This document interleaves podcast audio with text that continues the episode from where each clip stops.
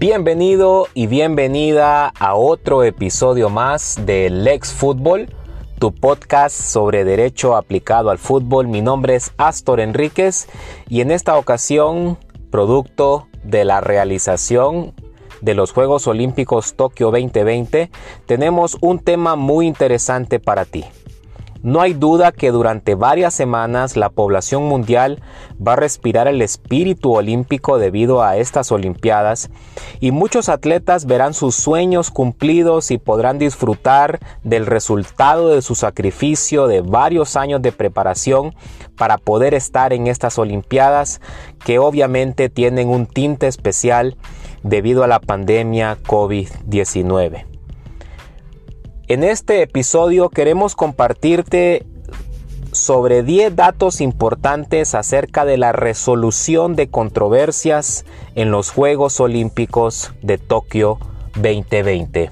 Acompáñanos. Quiero que imagines a un atleta que durante varios años se ha sacrificado renunciando a muchas cosas para prepararse plenamente y poder representar a su país en estos Juegos Olímpicos de Tokio 2020. Sin embargo, durante su participación o antes de ella, se emite una decisión que lo descarta totalmente para poder competir debido a un supuesto incumplimiento de alguna normativa o alguna resolución deportiva. ¿Te imaginas el impacto para este atleta de perderse una oportunidad prácticamente única en su vida? Es por ello que el Tribunal de Arbitraje Deportivo, más conocido como TAS o TAD, pone a disposición lo que son dos oficinas temporales en Japón para estos Juegos Olímpicos de Tokio 2020, la cual la primera es eh, la Cámara Ad hoc del TAS, y esta resuelve cualquier controversia legal que surja durante las Olimpiadas.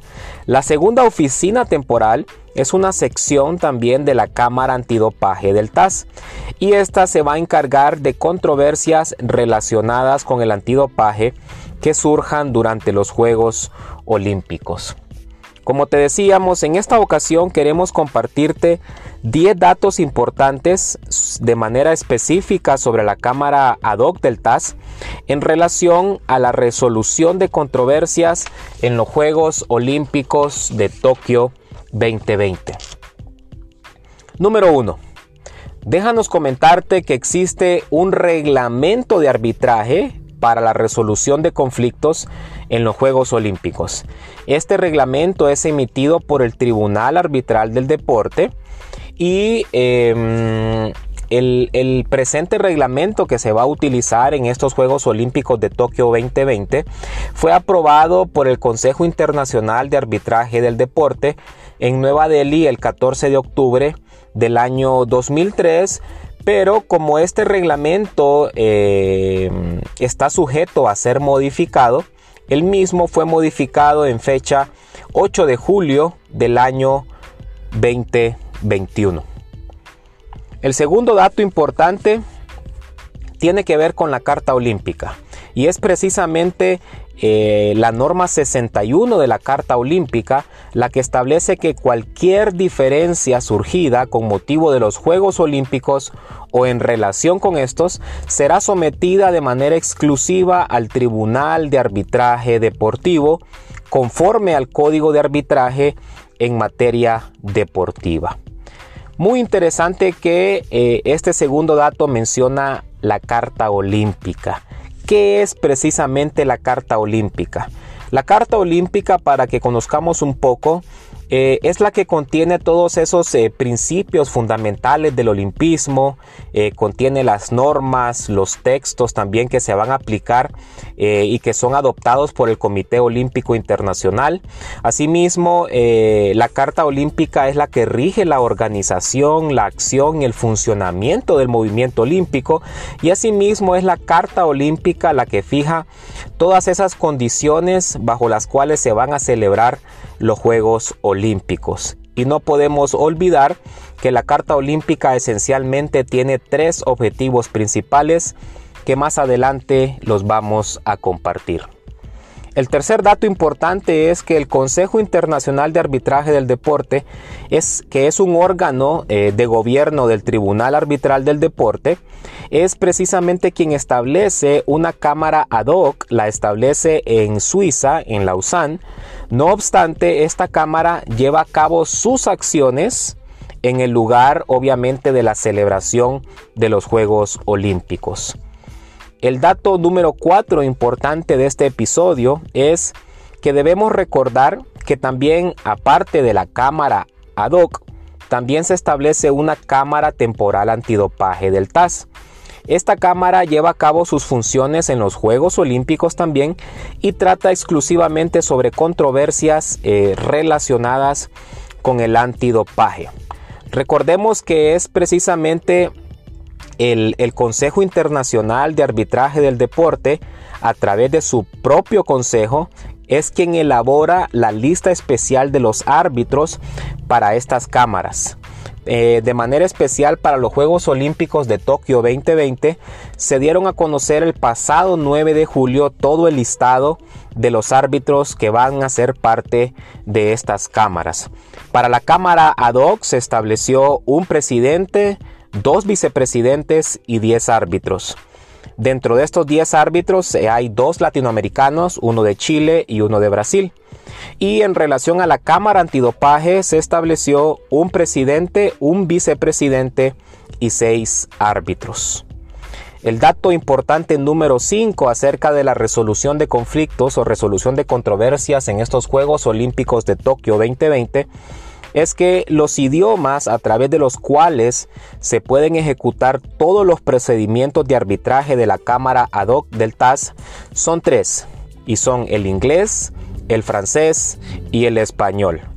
El dato importante número 6, podemos decir que toda persona que desee someter una controversia a la Cámara ad hoc del TAS debe presentar una solicitud por escrito que mínimo debe eh, incluir eh, una copia de la decisión que se está recurriendo o, que se está reclamando, una breve descripción de los hechos y también todos los argumentos legales en que fundamenta su solicitud, asimismo sus pretensiones y eh, si es el caso también debe acompañar una solicitud de suspensión de los efectos de la decisión que se recurre o también si está solicitando cualquier otra medida provisional de naturaleza eh, urgente. También puede agregar eh, todas las explicaciones que considere necesarias acerca de la competencia del TAS para conocer su solicitud. Y también eh, algo que no puede obviar es una dirección em, eh, en el emplazamiento de los Juegos Olímpicos, lo cual puede ser una dirección de correo electrónico en donde se le pueda localizar.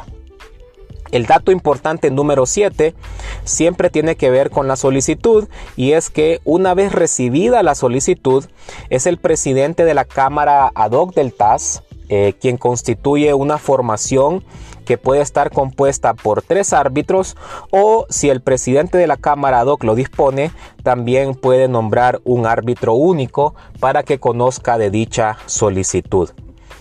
El dato importante número 8 es que en caso de extrema urgencia, eh, también se puede decidir esta, esta Cámara ad sobre la concesión de una medida provisional. Eh, para esto se va a tener en cuenta eh, el riesgo de daño irreparable, que en este caso corre la parte que está haciendo la solicitud, pero también los árbitros evalúan la apariencia de buen derecho, del fondo de la reclamación y asimismo la importancia de los intereses de la parte solicitante en comparación con los de la contraparte o de los otros miembros de la comunidad olímpica. Generalmente, eh, generalmente estas eh, eh, cuestiones de concesión de medidas provisionales que son en temas urgentes, en muchas ocasiones tienen que ver con temas de elegibilidad para poder participar, también por ejemplo de poder cumplir con requisitos de, de tiempos de clasificación, temas de, de, nacionalidades, de poder ser elegible de acuerdo a cierta nacionalidad o no para poder competir en los Juegos Olímpicos. El dato importante número 9 tiene que ver con el derecho aplicable en estas controversias. El derecho aplicable en las controversias de manera principal será la Carta Olímpica y eh, también todos esos principios generales y las normas de derecho cuya aplicación se considere pertinente por parte, eh, en este caso específico, de la formación eh, de árbitros. Eh, principalmente se toma en cuenta lo que es la Carta Olímpica y por, por mencionar algo, eh, recapitulando el tema de los objetivos principales de la Carta Olímpica, les mencionábamos anteriormente que son tres objetivos eh, principales. Uno de ellos es que eh, la Carta Olímpica es, es el instrumento base de naturaleza, podemos decir, constitucional que fija y recuerda los principios fundamentales y los valores esenciales del olimpismo. Un segundo objetivo principal es que la Carta Olímpica también sirve como estatutos del Comité Olímpico Internacional.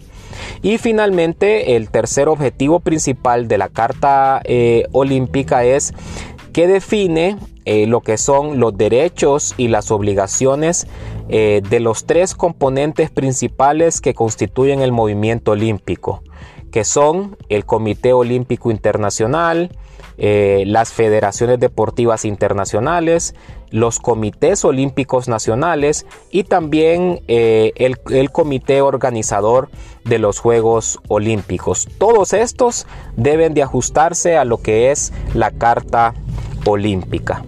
Y el dato importante número 10 es que debido a la urgencia de las decisiones eh, de las solicitudes, estas deben comunicarse en un plazo de 24 horas tomados obviamente a partir de la presentación de la solicitud.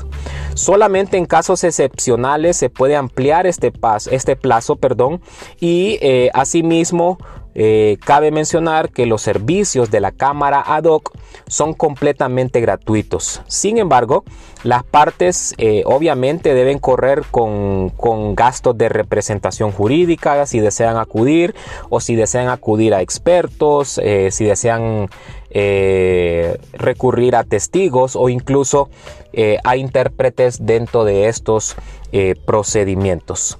Recuerda que puedes seguirnos en nuestras redes sociales en arroba Astor Enríquez, en Twitter, en Instagram como Astor.enríquez, en Facebook y en YouTube como Astor Legal and Sports, en donde puedes acceder a material sobre derecho aplicado al fútbol muy interesante y también a cursos virtuales que disponibles eh, para ti. Te esperamos en una próxima edición del Ex Fútbol, nuestro podcast sobre derecho aplicado al fútbol. Hasta la próxima.